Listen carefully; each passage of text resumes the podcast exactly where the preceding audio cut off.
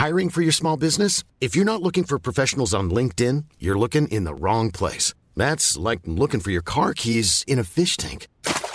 LinkedIn helps you hire professionals you can't find anywhere else, even those who aren't actively searching for a new job but might be open to the perfect role. In a given month, over 70% of LinkedIn users don't even visit other leading job sites. So start looking in the right place. With LinkedIn, you can hire professionals like a professional. Post your free job on linkedin.com slash people today.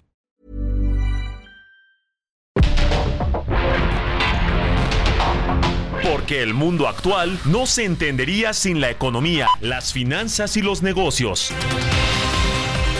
Acompaña a Mario Maldonado, el columnista de negocios más joven y objetivo del periodismo financiero en su programa.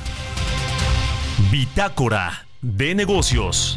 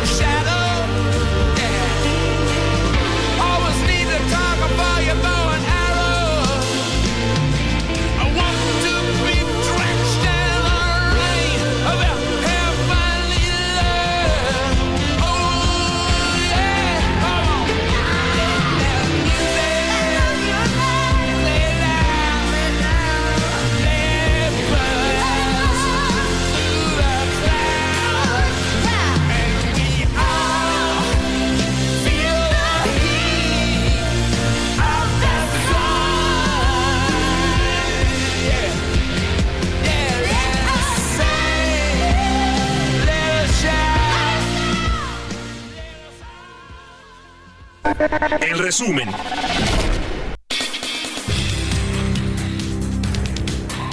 luego de que se diera a conocer que un grupo de expriistas que conformaron la denominada Alianza Progresista y que se autoadherió a la pre-campaña de Claudio Sheinbaum, el presidente Andrés Manuel López Obrador aseguró que todas las alianzas son buenas cuando se tiene el objetivo de transformar al país. Cuando no nos mueve el interés personal, por legítimo que sea, sino nos mueve el servir a los demás. Y eso lo hacen todos los partidos en el mundo, se alían. Y también los políticos y las organizaciones sociales la gobernadora de Guerrero, Evelyn Salgado, mencionó que se proyecta que para el 28 de diciembre se tenga una disponibilidad de 4.534 habitaciones en 127 hoteles para el turismo. Asimismo, aseguró que se han aperturado 162 tiendas y las instituciones bancarias están casi funcionando en su totalidad, a excepción de seis sucursales que sufrieron daños severos. Fitch Ratings ratificó la calificación de petróleos mexicanos en B pero modificó la perspectiva de la petrolera de negativa a estable. En un comunicado señaló que la modificación obedece a la aprobación en el presupuesto de egresos de la Federación de una transferencia de capital por 145 mil millones de pesos a la petrolera para cubrir la mayor parte de sus obligaciones en 2024. Las compañías ferroviarias y grupos empresariales que se han visto afectados por los cierres en la frontera entre México y Texas están presionando al gobierno de Estados Unidos para reabrir las rutas comerciales. El gobierno de México y fondos canadienses acordaron suspender arbitraje sobre energías renovables. De acuerdo con un comunicado emitido por la Secretaría de Economía, el objetivo es llegar a una resolución satisfactoria sin necesidad de recurrir a un mecanismo de controversias.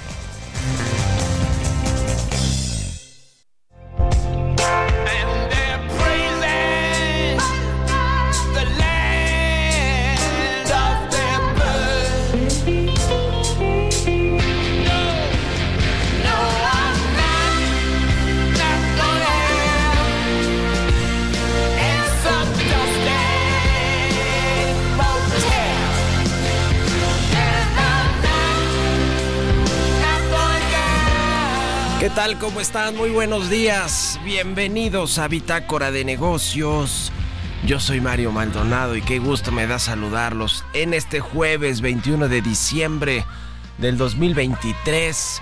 Estamos transmitiendo en vivo aquí en la cabina del Heraldo Radio. Muchas gracias por acompañarnos desde tempranito que comenzamos esta barra informativa del 98.5 de FM aquí en la capital del país y en el Valle de México. Y, por, y nos escuchamos, por supuesto, en el resto de la República Mexicana a través de las estaciones hermanas del Heraldo Radio. Así que enviamos un saludo a todos y a todas quienes nos escuchan en el interior del país y en el sur de Estados Unidos, también a través de estaciones eh, con las que el Heraldo Radio tiene asociaciones o en cualquier parte del mundo la radio por internet en la página heraldodemexico.com.mx en el podcast de Bitácora de Negocios a todos y a todas, de verdad, de verdad, muchísimas gracias. Y arrancamos con un poquito de música y de resumen. Estamos escuchando a los Rolling Stones con Lady Gaga y Stevie Wonder. Qué buena canción para jueves, la verdad. Muy bien, Jesús Espinosa. Ahora sí, se lució Chucho. Se llama Sweet Sounds of Heaven. Esta canción. Esta semana hemos escuchado canciones eh, de las más escuchadas en YouTube del género rock y rock pop en este 2023.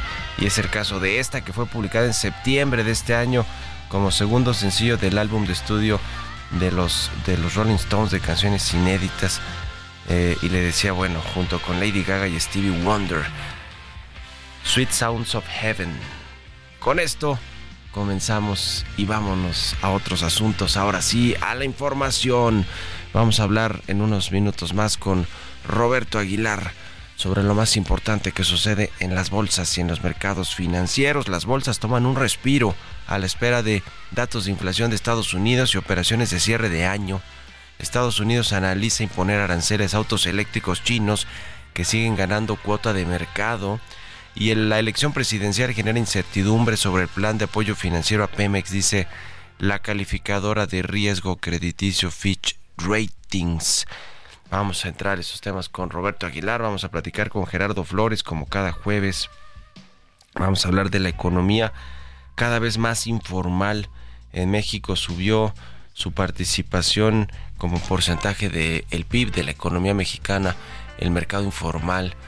Eh, y vamos a platicar de ese tema, cómo le fue en 2023 a la informalidad que le decía ha crecido en México.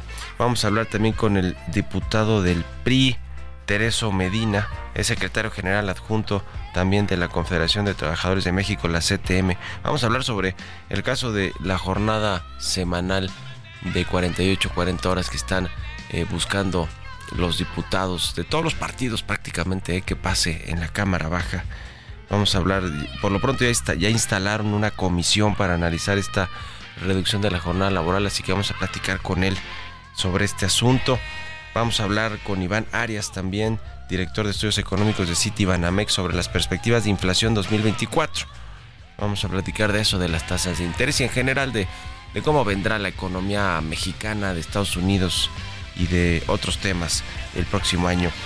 Y vamos a hablar también de los, del fraude en pagos en línea que aumenta 15% en la temporada navideña y que está alerta sobre estos asuntos. Así que le entraremos a estos y otros temas hoy aquí en Bitácora de Negocios. Quédense con nosotros en este jueves, jueves 21 de diciembre del 2023. 6 con 11 minutos, vámonos a otra cosa.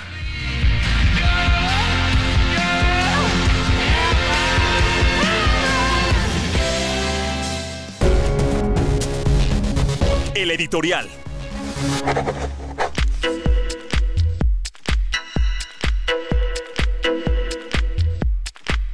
Bueno, pues hemos platicado aquí que de cara a las elecciones del próximo año, que van a ser las más grandes de la historia de México, más de 20 mil cargos públicos van a ir a las urnas a votaciones en el eh, junio, en junio de 2024, el 2 de junio del próximo año para ser precisos.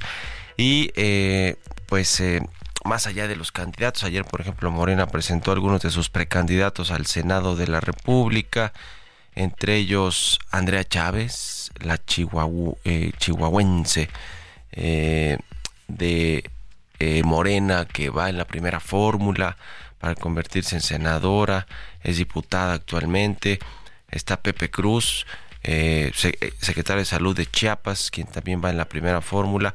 Ellos dos, por cierto, cercanos a Dan Augusto López. Ya no sé si Andrea Chávez sigue siendo cercana a Dan Augusto, pero bueno. Van también Higino Martínez, que estuvo un ratitito en el gabinete de Delfina Gómez y después regresó a su escaño en el Senado. Bueno, va a repetir Sacil de León de Chiapas, Carlos Lomelí por Jalisco, en fin. Pero más allá de esto, lo que pasa con los árbitros y con los que van a revisar las impugnaciones de procesos electorales, que este caso es el tribunal, pues están de eh, en enfrentamiento interno de grillas internas. Lo mismo en el Instituto Nacional Electoral, que Guadalupe Tadei tiene 20 nombramientos que hacer y los tienen que sacar por mayorías. Y bueno, nombramientos clave, eh, relevantes, como el secretario ejecutivo del INE, y es momento que no puede poner de acuerdo a la gente que está en el INE para sacar estos nombramientos relevantes. Imagínense, es el árbitro electoral y es la elección más importante y más grande de México que hemos tenido en nuestro país. Y el otro asunto es el Tribunal Electoral que le dieron eh, golpe de Estado al, eh, hasta hace unos días presidente de este instituto, Reyes Rodríguez Mondragón, quien pues estuvo al frente de este tribunal. Llegó, por cierto, también con otro golpe de Estado que le dieron a José Luis Vargas Valdés.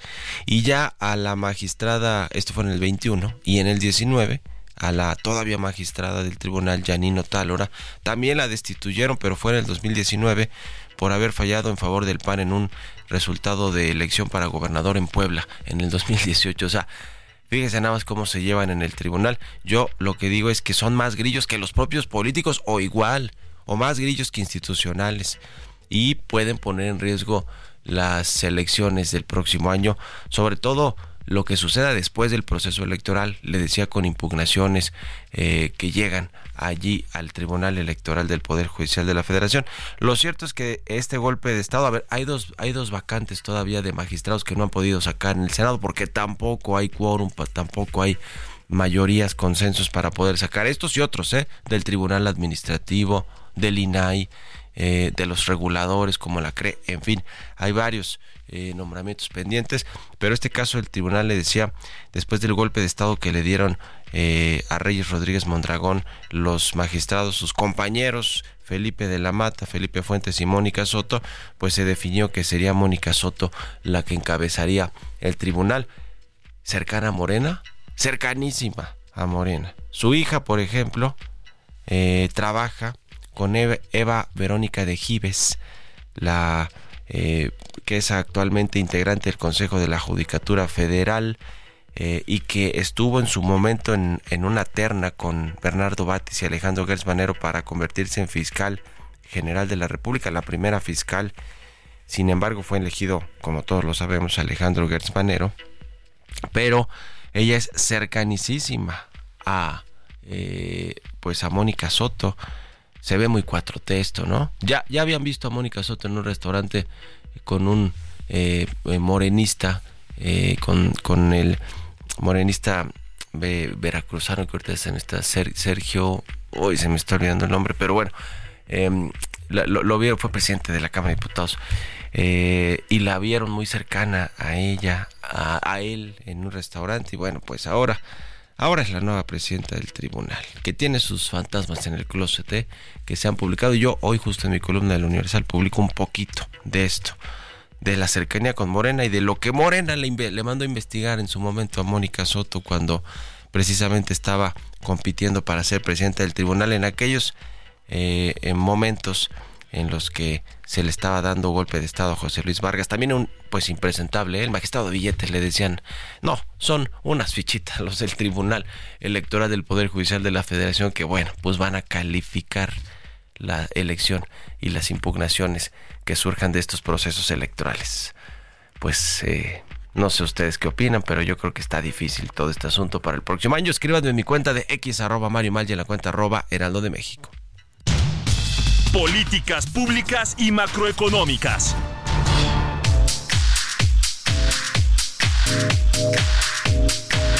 Flores ya está con nosotros como todos los jueves. Mi querido Gerardo, ¿cómo te va? Buenos días. Muy buenos días, Mario. Muy bien, muchas gracias. Gusto saludarte. auditorio. Oye, pues ¿cómo estás viendo el cierre de año en términos económicos de crecimiento? Parece que vamos a lograr un buen 3.5%. Se le alinearon las estrellas a, a, México. No necesariamente creo yo por lo que se hizo a nivel eh, doméstico con políticas públicas y demás, sino porque pues Estados Unidos está creciendo bien, es a donde llevamos las exportaciones, donde donde viene el turismo, la inversión extranjera, las remesas y, y, el nearshoring también le ayuda a México. Eh, en México al revés, creció la economía informal. ¿Cuál es tu balance del 2023, Gerardo?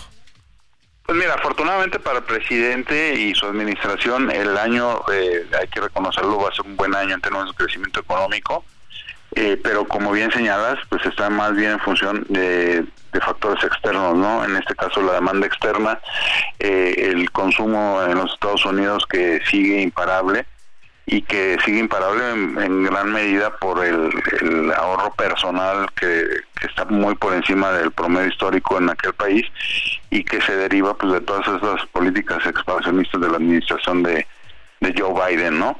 Eh, y todo esto sorprende porque con los niveles de tasas de interés que hay, pues eh, lo, lo, que se esperaría es que el consumo se hubiera eh, empezado a frenar, digamos, pero pues no ha ocurrido así y eso ha beneficiado a México, como bien señalas, y pues eh, la conclusión es que al gobierno de México y a la economía mexicana eh, le va a ir bien este año, ¿no?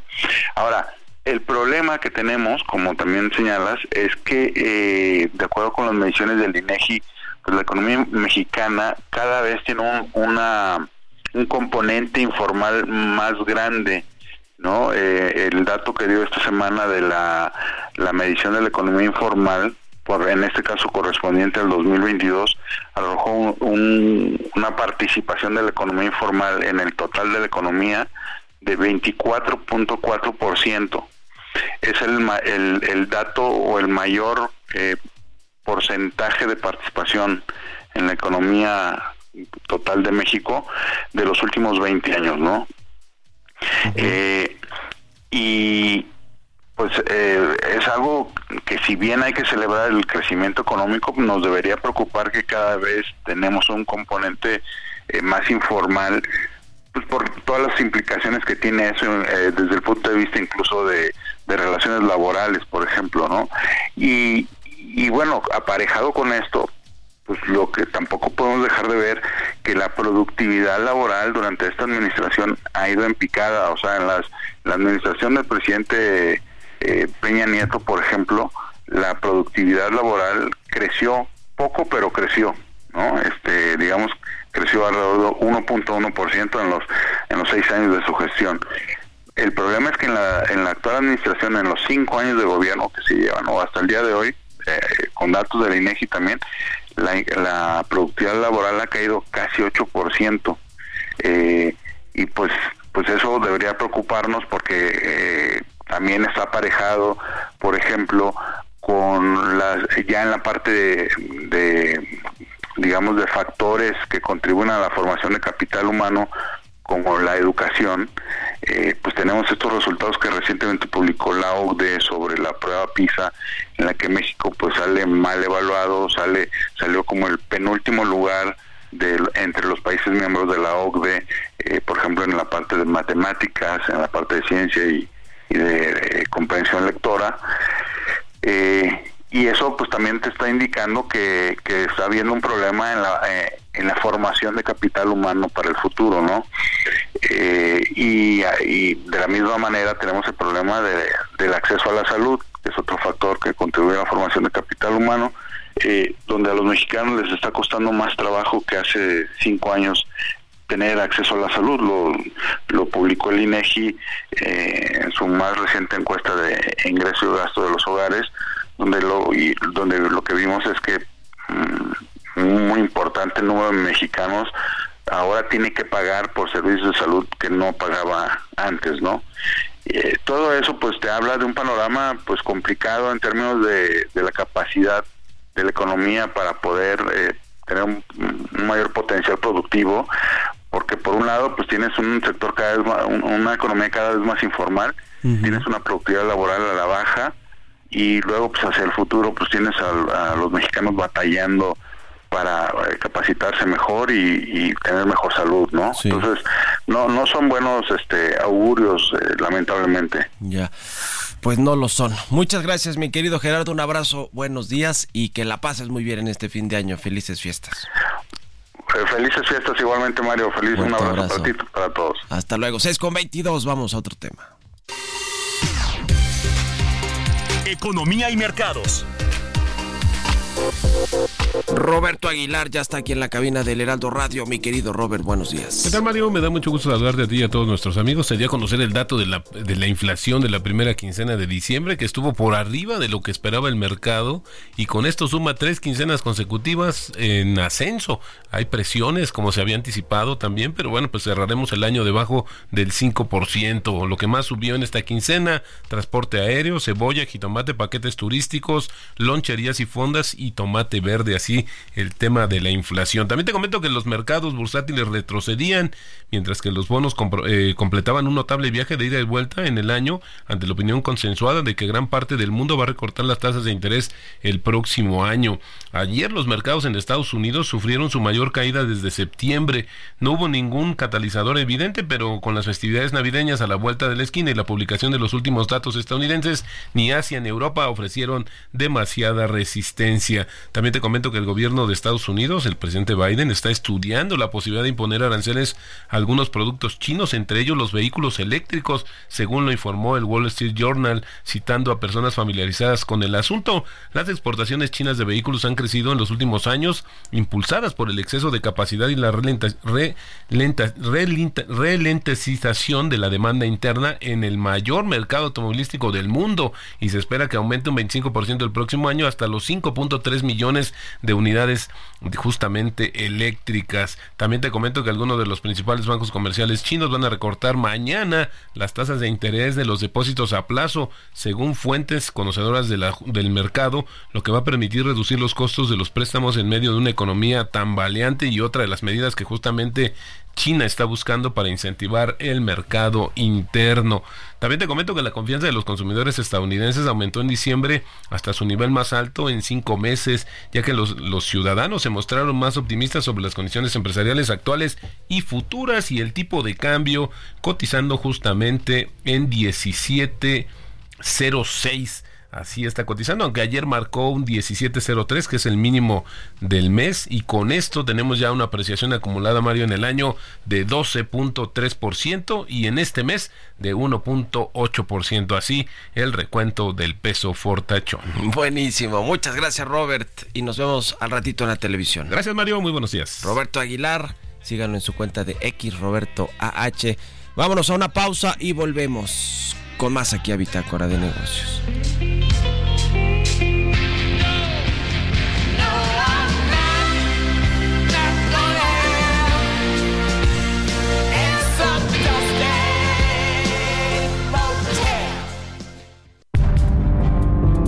Estamos de vuelta en Bitácora de Negocios con Mario Maldonado.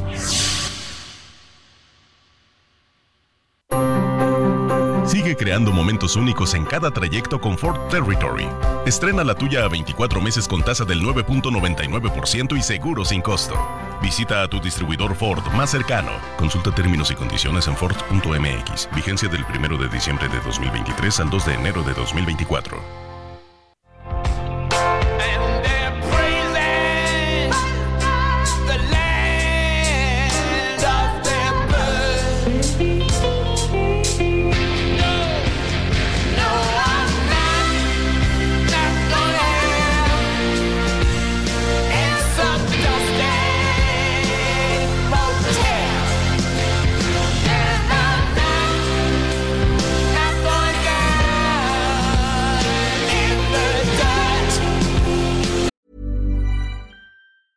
When you're ready to pop the question, the last thing you want to do is second guess the ring. At Bluenile.com, you can design a one of a kind ring with the ease and convenience of shopping online. Choose your diamond and setting. When you find the one, you'll get it delivered right to your door. Go to Bluenile.com and use promo code LISTEN to get $50 off your purchase of $500 or more. That's code LISTEN at Bluenile.com for $50 off your purchase. Bluenile.com code LISTEN.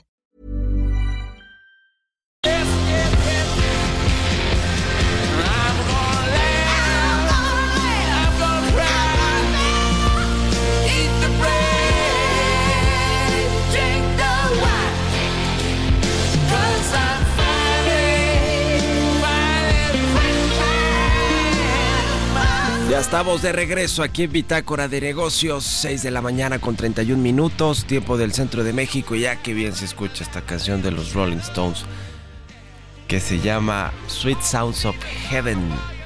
The Rolling Stones con Lady Gaga y Stevie Wonder. Es de las canciones más reproducidas en YouTube del género rock y rock pop.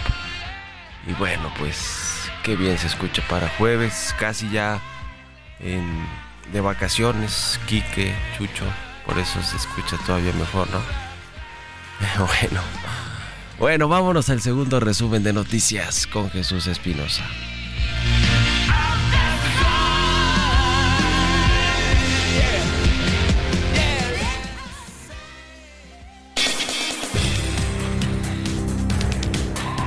Raquel Buenrostro, titular de la Secretaría de Economía, dijo que se ha dialogado con diferentes empresarios para que garanticen que más de 100 materiales de construcción para obra gris, negra y blanca se ofrezcan a precios justos y se encuentren disponibles en todo momento para el proceso de reconstrucción de viviendas y locales afectados por el huracán Otis en Guerrero. De acuerdo con los analíticos publicados por la Secretaría de Hacienda, Petróleos Mexicanos destinará los 25.442.9 millones de pesos que se ampliaron en el presupuesto de egresos de la Federación 2024 a las divisiones de exploración y producción y transformación industrial. Especialistas consultados por Citibanamex prevén que el Producto Interno Bruto anote un crecimiento de 2.3% por encima del 2.2% de la encuesta anterior. Este dato, no obstante, marcaría una desaceleración desde el 3.4% estimado para este 2023. El dinero que el país reciba por el fenómeno del nearshoring debería de ser captado por el mercado bursátil para brindar financiamiento a firmas. Esto de acuerdo con la Bolsa Institucional de Valores. La directora de nuevas emisoras de Viva, Daniela Calleja, indicó que la relocalización de cadenas productivas dejó ver que las empresas necesitan una mayor fuente de financiamiento. Entrevista.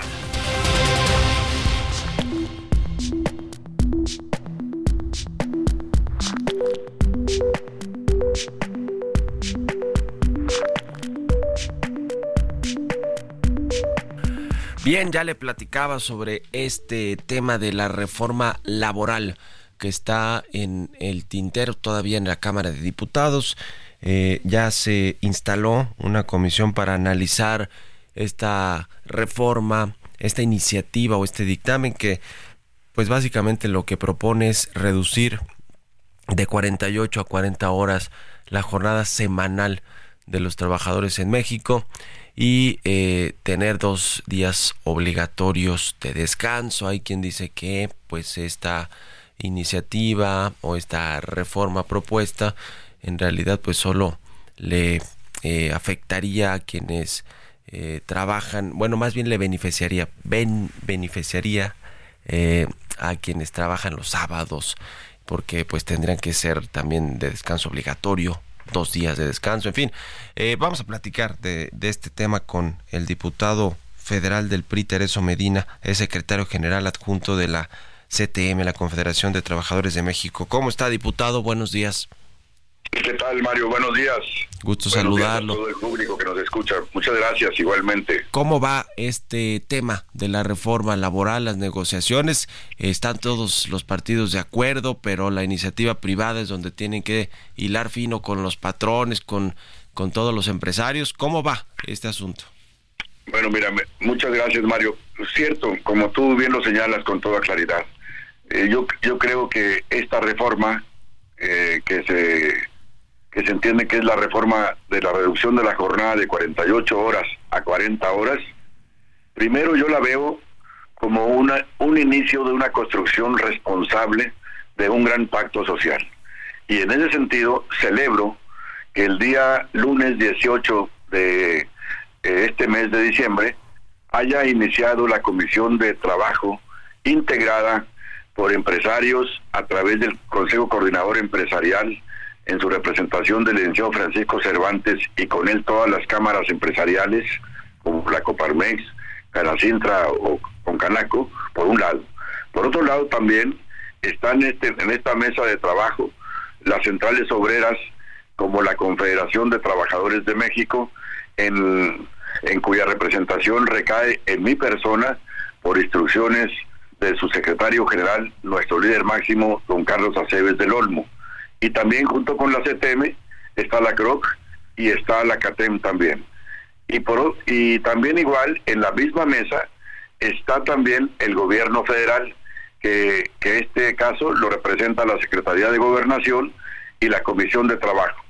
En esa misma mesa está una representación de legisladores federales, entre ellos tu servidor, que representa también en la propia mesa al grupo parlamentario del PRI y sobre esta vía lo refiero porque es la única manera de que esto transite y que transite de la mejor manera posible es de manera tripartita.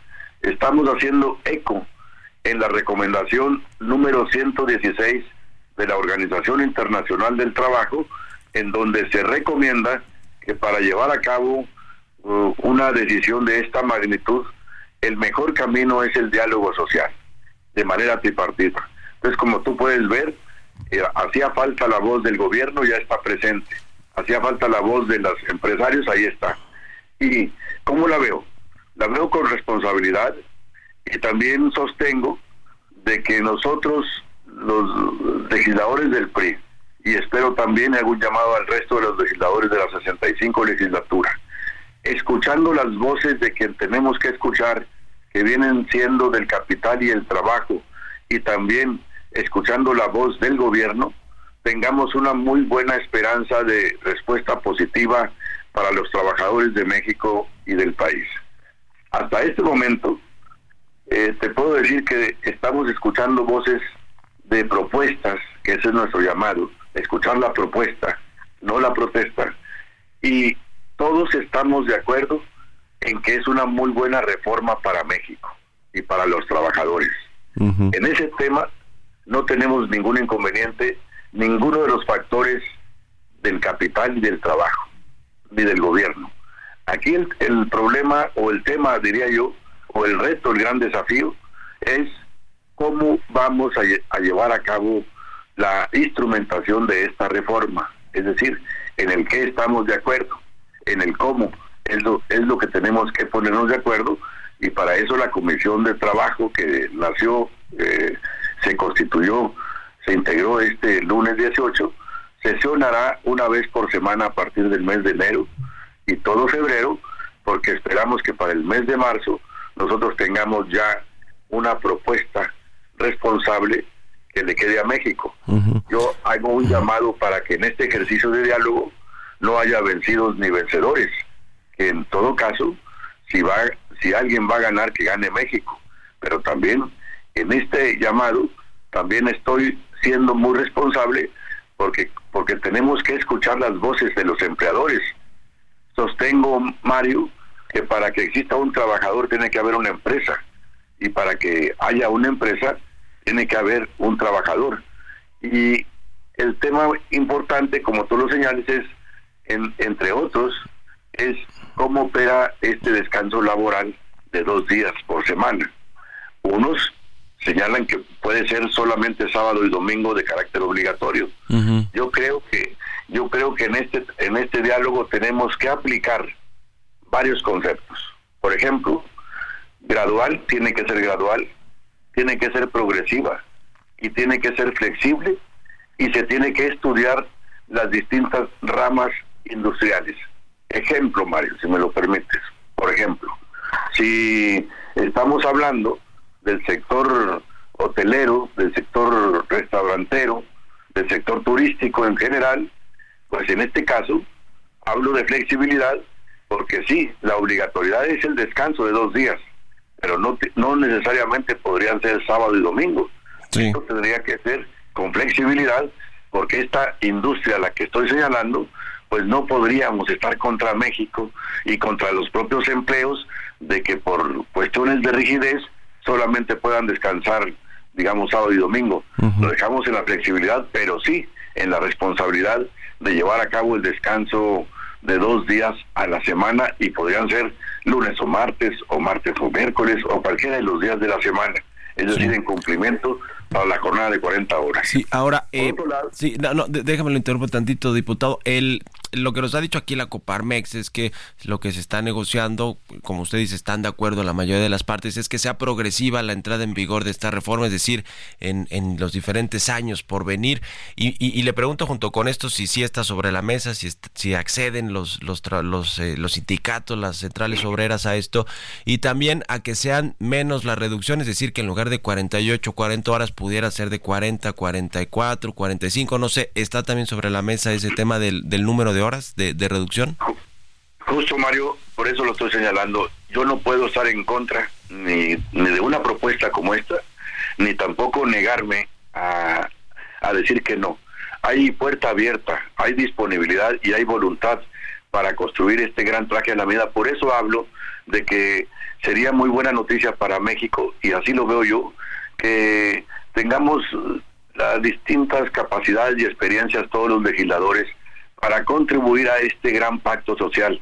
En el gran pacto social estamos todos. Y por supuesto, Mario, yo estoy en esa línea de ser flexible, en la línea de ser eh, de, de trabajar con mente abierta, porque tengo responsabilidad frente a los trabajadores y tengo también responsabilidad por más de 30 o 40 años negociando contrataciones colectivas o contratos colectivos en México en distintas ramas industriales.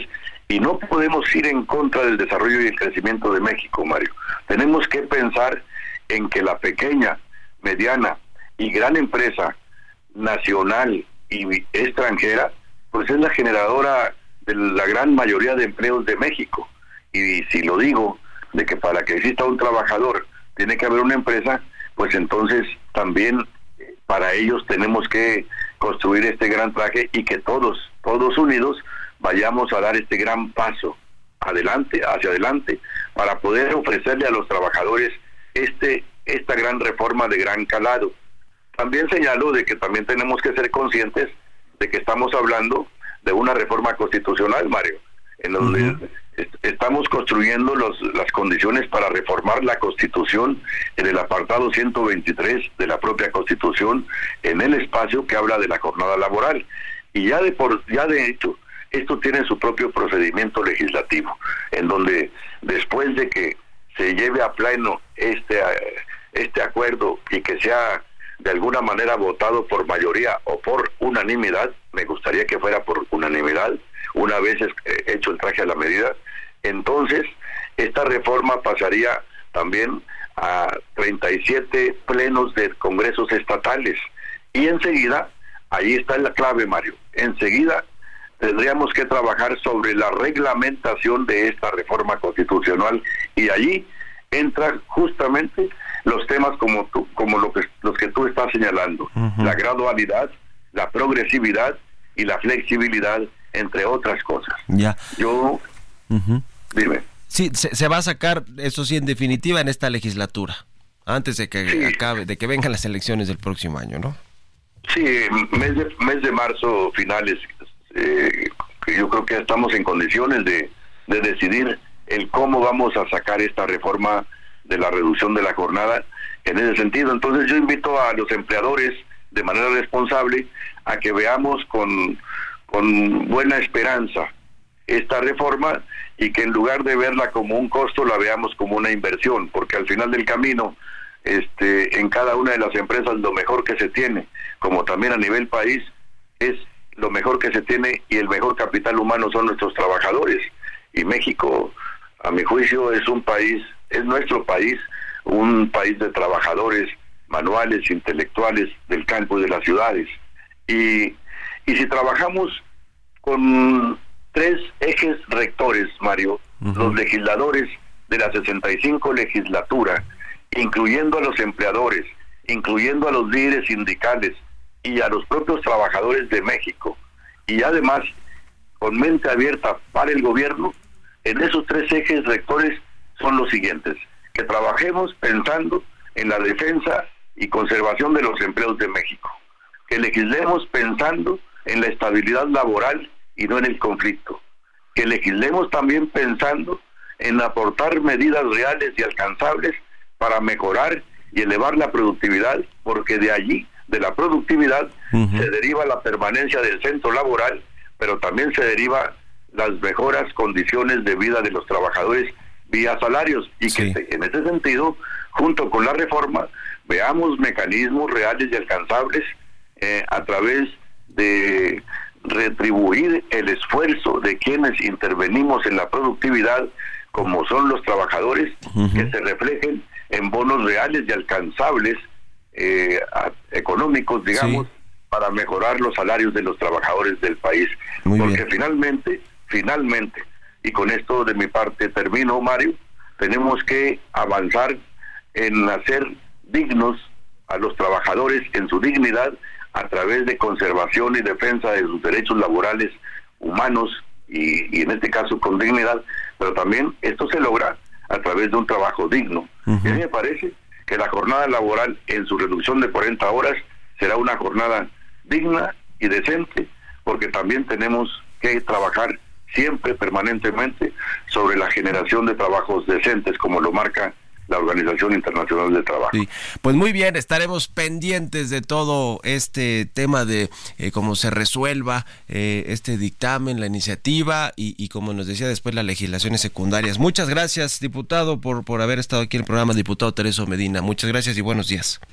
Gracias, Mario. Buenos días y a las órdenes. Igualmente, hasta luego. 6 con 48, vamos a otra cosa.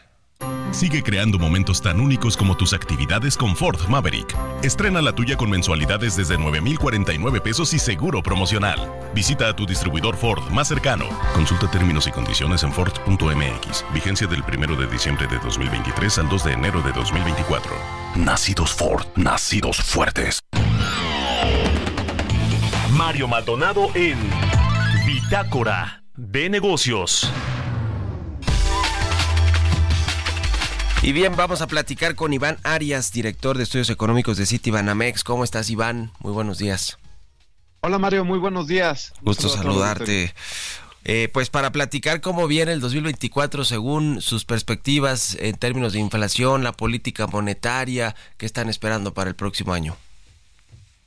muchas gracias, Mario. Mira, en términos de inflación, diría que esperamos todavía una disminución en general, pero bastante eh, menos fuerte que la que vimos eh, durante este año. Este año eh, pues ya llegamos a una inflación que incluso llegó a 4.3% en octubre.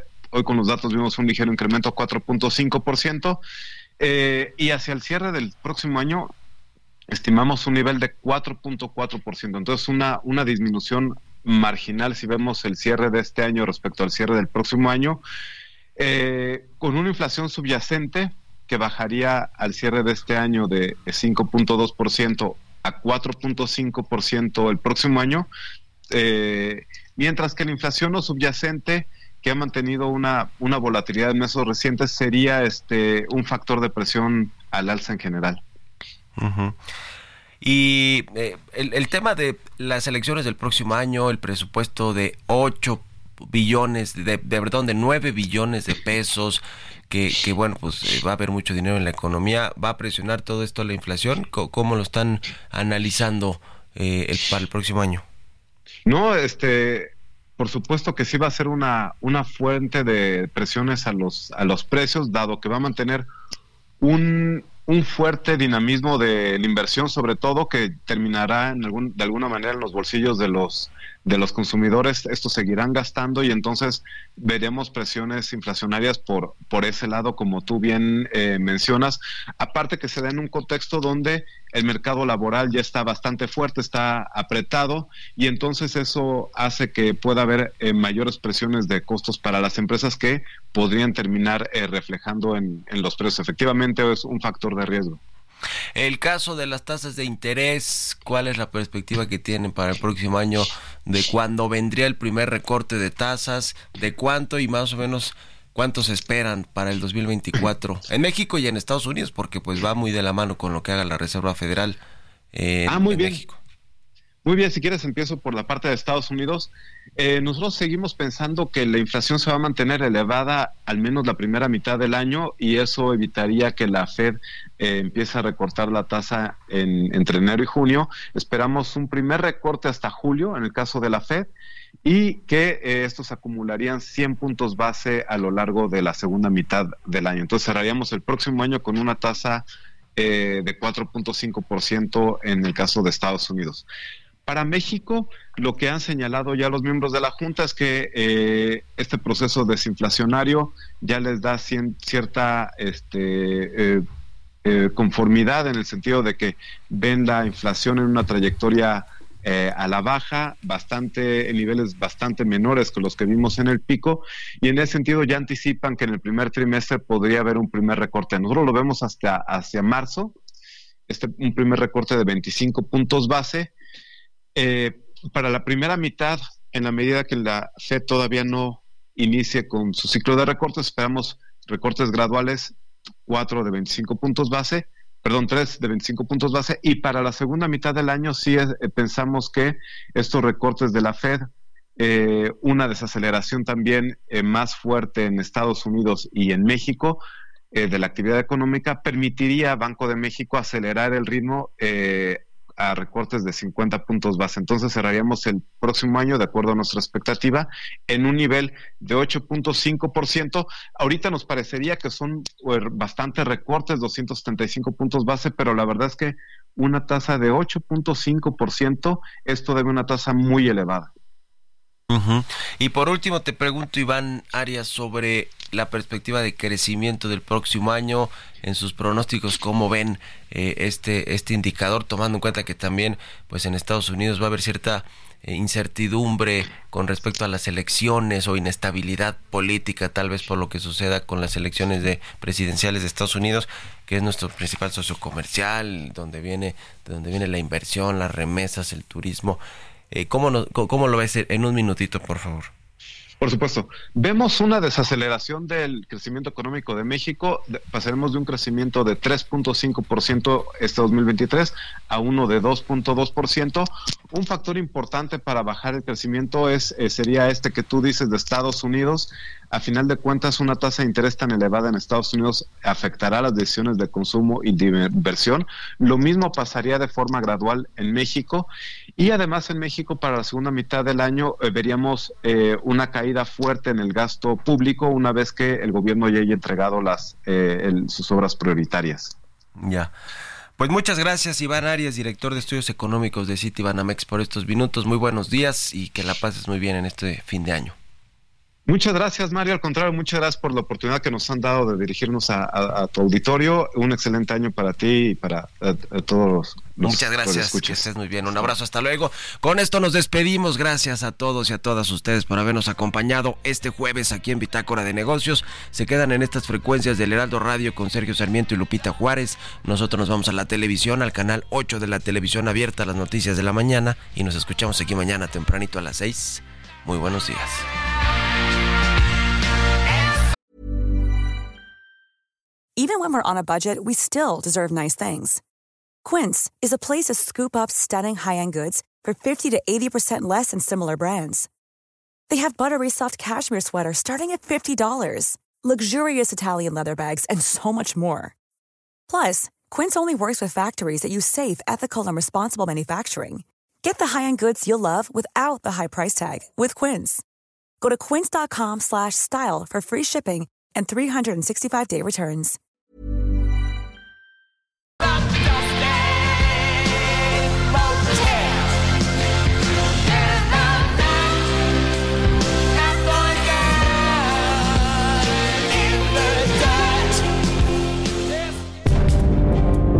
Esto fue Bitácora de Negocios con Mario Maldonado.